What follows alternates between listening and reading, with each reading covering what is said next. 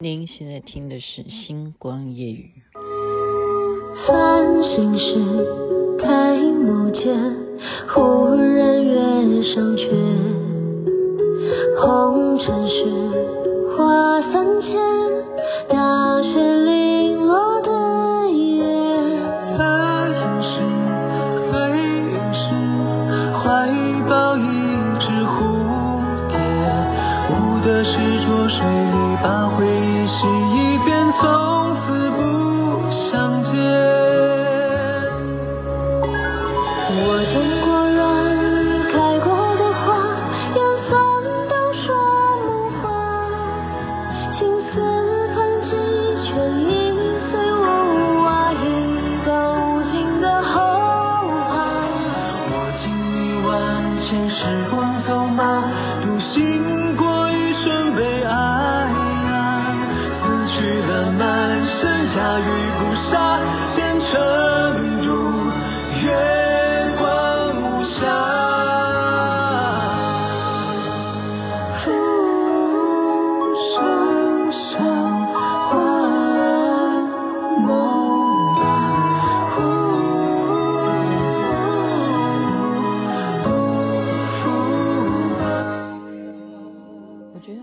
歌词讲的蛮好的啊，浮生小，幻梦大。浮生啊，就是说，其实我们很渺小啊，众生是很渺小。我们这个梦啊，好大，幻梦一场。这是黑月光，我最近很喜欢的歌曲，罗云熙跟白鹿啊，这两位嗯、帅哥美女演的《长月烬明》的主题曲之一。雅琪妹妹就跟大家报告一下，如果昨天有 follow 星光夜语的听众，就会关心你们的小编他是不是天选之人？他应该是，因为目前他没有确诊。好，呃，希望他一切就保持下去，成为真正的天选之人。那么也因为，呃，最近流行一个书啊，呃，应该听得懂我在讲什么书的人就会听得懂，听不懂就算了，就是。跟长月烬明也有点关系，就是前生啊是谁啊？那三生三世十里桃花，类似这样的事情哈，嗯，就引起了大家说啊，那我前世是谁哈？然后谁有被写到书里头？然后有一些男性的朋友哈，他们就会说，哎呀，为什么我没有被写在书里头？或者说，为什么都是女的哈？女的才会被写进去？嗯，所以今天的主题呃是什么呢？这个这个话我摆在后面再讲哈，这这样子比较会吸引你要讲听星光夜语啊。呃，今天讲的是金屋藏娇的典故，好吧？讲金屋金屋藏娇，这样才能够吸引一般的普罗大众来收听哈。星光夜语要谈到的是追溯到汉武帝。你知道汉武帝他的名字，他们姓刘嘛？哈，刘彻啊，他的当时年纪非常小的时候，他的父亲啊，呃，就等于是汉景帝啊。汉景帝在当时呢，他非常宠爱一个美女啊，当然了，一定要是美女才会被宠爱的了哈。他是还为了宠爱这个人呢，废了他原来的皇后啊。古时候是这种历史是很多的，他废了是哪一个皇后？本来那个皇后叫薄哈，只有一个字薄皇后，那就立了这个素姬啊，这个素就是一个西在一个木这一个字念素啊，素姬为皇后。那立了她为皇后，就是说谁当皇后呢？就大家都要看这个皇后的呃到底有多受宠，那她的在皇宫里头权威有多大啊？那当时刘彻啊，就我们今天讲的这个男主角是后来的汉武帝嘛？他是谁生的呢？他不是这个皇后啊，他并不是素姬皇后生的，他是谁啊？王美人哈，这个美人呢，其实是一个职称，对，应该在当时叫职，我们现在称叫称职称了。当时这个就在皇宫里头就是一种等级，就是你是。众多妃子当中的一个等级的级别了哈，那他姓王啊，就叫王美人哈，美人就是他的职称哈。王美人的儿子就是刘彻哈。那王美人当然没有受到皇帝的重视啊，否则他就会打败素姬，他就会成为皇后啊。因为在一番争斗之下，对不对？薄皇后都可以被扳倒哈，就可以立这个素姬为皇后。所以你要知道哈，当时这个竞争的激烈。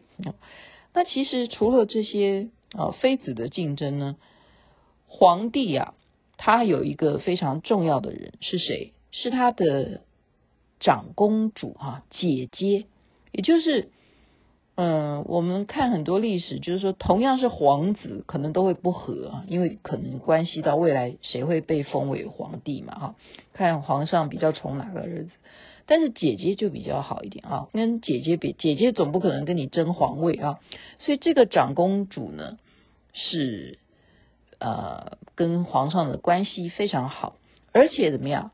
这个长公主呢，有这个盘算啊，哎，这个我觉得说，嗯，就做人都是希望门当户对嘛，他就想要把自己的女儿啊许配给当时啊素姬，她已经是皇后了嘛，就想要把她的女儿许配给现在是皇后的人的孩子，这样子我的女儿将来也会呃有个好归宿啊，哈，所以你看连。当上皇朝都还想的这么多，都还要想要说，我生的女儿要嫁给皇室的皇太子哈，嗯，那时候是没有什么那种啊表兄妹不可以结婚哈，所以那时候没有 DNA 的那种基因检查，说你这样太近婚了，生下来小孩可能就会 就就会对啊，就会有很多疾病嘛。然后以前包括西西方也是一样哦，都。嗯，甚至都是跟亲人就直接结婚的都有哈，所以他就一心想要盘算嘛哈，所以他就要推荐啊，你要去巴结现在的皇后啊，是谁呢？就是我们刚刚讲的素姬嘛，她可以打败之前的薄皇后啊，现在她才是皇后，他就推荐了，好，长公主出面啊，就去见这个皇后啦，素姬啦，就推荐说，哎，我的女儿，你觉得怎么样？是不是未来干脆我们现在就啊把他们的婚事给定了啊？我的女儿呢就嫁给你的儿子，你的儿子是刘荣哈，他是皇太子嘛，这样子好不好啊？你说好不好嘞？那你觉得好不好呢？好，这就是呃女人嘛哈。我我我是说实在，我很累哈，我自己当女生哈。有时候看这些，呃，你现在讲的历史故事，就可见一斑啊。一般的意思就是，通常都是这样，女人的事比较多一点，比较多一点哈。也就是说，素姬难道会很喜欢这个长公主吗？不喜欢她，就告诉你不喜欢。为什么不喜欢呢？因为很多很多类似我们刚刚讲的其他的这些妃子，都想要巴结。跟皇上关系比较亲密的人嘛，所以很多人都会借重这个长公主啊，来来说托点关系。你看今天我穿这样子漂不漂亮？等一下皇上会不会多看我两眼？哈，就会透过这个长公主呢去做一些哈说好话啦、做媒啦什么的。所以现在长公主竟然想要把你自己的女儿来嫁给我的儿子。在素姬的眼里头，觉得我早就恨死你了！你现在还想来跟我攀关系，门儿都没有哈！所以他就这个一肚子气，就借机会就发泄出来，就拒绝他。他说不行哎、我儿子啊不会，嗯，要经过未来再说吧哈。嗯，他是怎么拒绝的？我我我也不便回答，因为我也不知道，除除非我也可以透过前世的那个哦时光隧道哈去了解。但是我现在讲的是事实啊，我讲的是历史的实际的记载哈，所以这个长公主就很没面子嘛，竟然被皇上的皇后了哈，肃姬拒绝，他就结下了冤仇。这个时候，旁边的我们刚刚讲哈，就是汉武帝，就是刘彻的，是未来的汉武帝了哈。就刘彻的妈妈叫王美人啦，她看到了啊，这是最好的机会了，因为长公主很生气，那我愿意，我愿意啊，她就来抓住这个机会，就跟长公主说啊，长公主你不用担心，我也有帮皇上生儿子啊，我的儿子他的名字叫刘彻，我们非常愿意娶你的女儿，好，那长公主的女儿叫什么名字呢？就叫阿娇，哈。呃，这个他说我能够结你这个亲家哈，就是王美人讲说我们呢、啊、真的是天上掉下来的福分呐、我们一辈子都不会忘记长公主你的恩典哈，我们只是很怕说当呃皇上不知道会不会答应啊，对不对？然后也怕委屈了长公主的女儿你的阿娇哈。那长公主说不会的，怎么可能？哈，有我在，开什么玩笑？我是皇上的姐姐，怎么会委屈呢？那王美人啊，就把这个事情就去禀告皇上啦，因为他已经有背书了嘛，哈，长公主已经答应了，所以呢，那皇帝怎么说？皇帝觉得说啊，他要娶我的小孩这么小就已经决定他未来要娶阿娇，而且阿娇的年纪。比刘彻要大好几岁耶，不不太合适吧？哈，皇上是这样算算年纪的，所以基本上还是好像还是嫁人。现在那当时是不流行姐弟恋吧？哈，这是我家的了哈，没有这样讲了哈。那王美人想说，哎，皇上怎么会好像不太愿意说他这个儿子娶长公主的女儿？所以他又回头再去求长公主说。那长公主，你可不可以再出点点子，让皇上真正的同意他们两个能够结下良缘呢？好，所以这时候呢，长公主就答应了，就带着阿娇呢，就故意到皇宫里头来见皇帝了哈，见这个汉景帝。那汉景帝就很高兴啊，看到姐姐来啊，那好好的接待他们呐、哈，接待长公主啊，接待这个阿娇啊。那阿娇本身还是小孩子嘛，哈，就。王美人呢，看到了以后也就故意啊，就带着他的儿子刘彻也到宫里来啊，就假装很巧合的遇到了哦，原来长公主啊亲自带着阿娇来到啊皇宫来见皇上啊，哎呀，正巧我们刘彻啊，我们的小皇子也正好要来跟父皇请安呐、好，那这时候呢，长公主就故意啊把刘彻就抱过来。就放在自己的膝盖上面，就摸着刘彻的小脑袋，就笑嘻嘻的，就问这个刘彻，就问他说：“彻儿啊，你要不要将来要不要娶媳妇儿啊？”那小孩子哪里懂这些事，那就笑着不讲话哈。那长公主呢，就故意指旁边一个宫女，就对他说：“你瞧瞧，如果让这个。”宫女哈，给你做儿媳妇儿好不好啊？那你想想看，刘彻怎么可能会说好？他马上就不要，怎么会要娶宫女啊？不要哈！长公主就故意在指自己的女儿，哈，这时候指着阿娇就说：“阿娇给你做媳妇儿好不好啊？”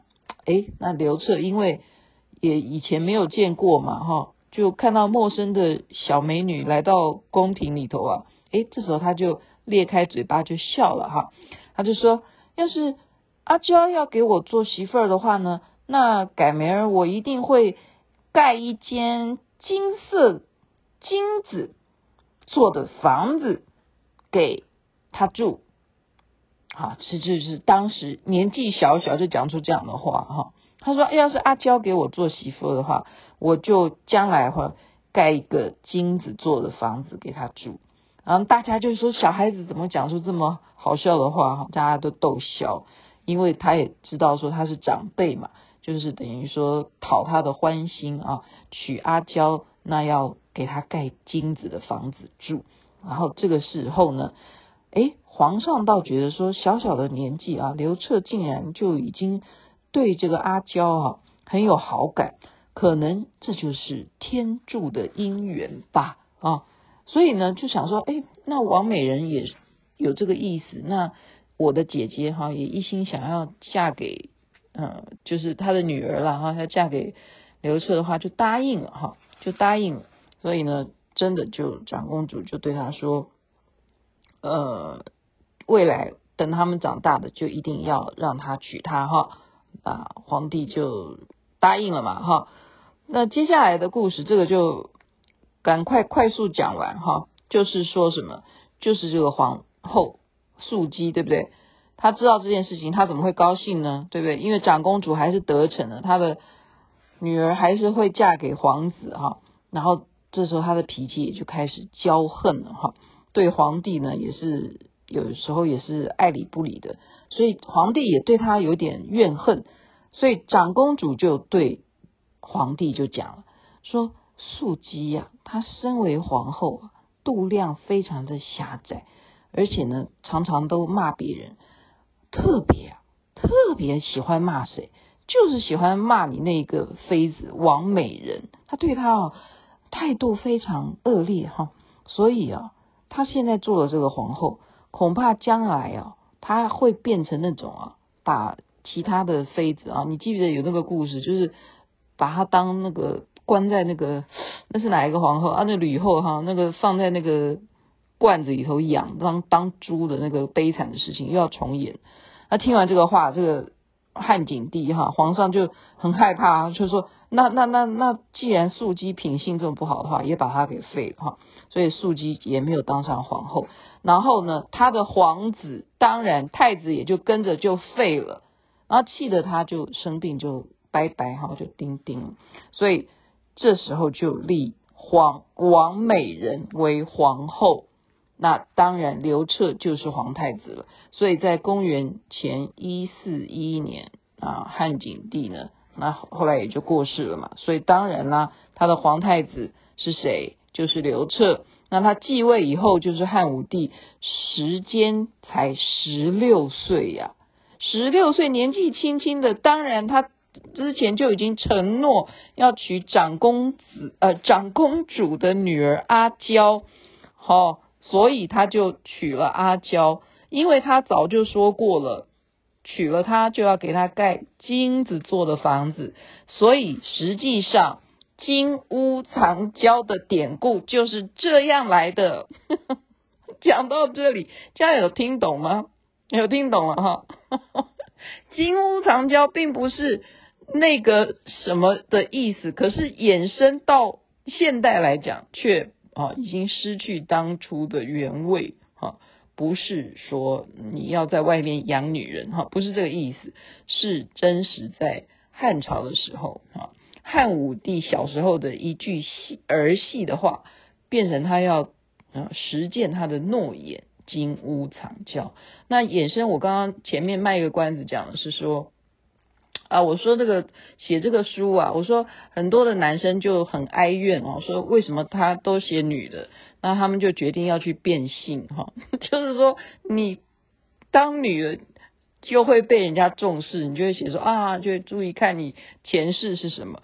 但是呢，其实啊，我得到的答复是这样，他说因为这本书呢，这个书是缘由是很多。女生写情书，这样懂吧？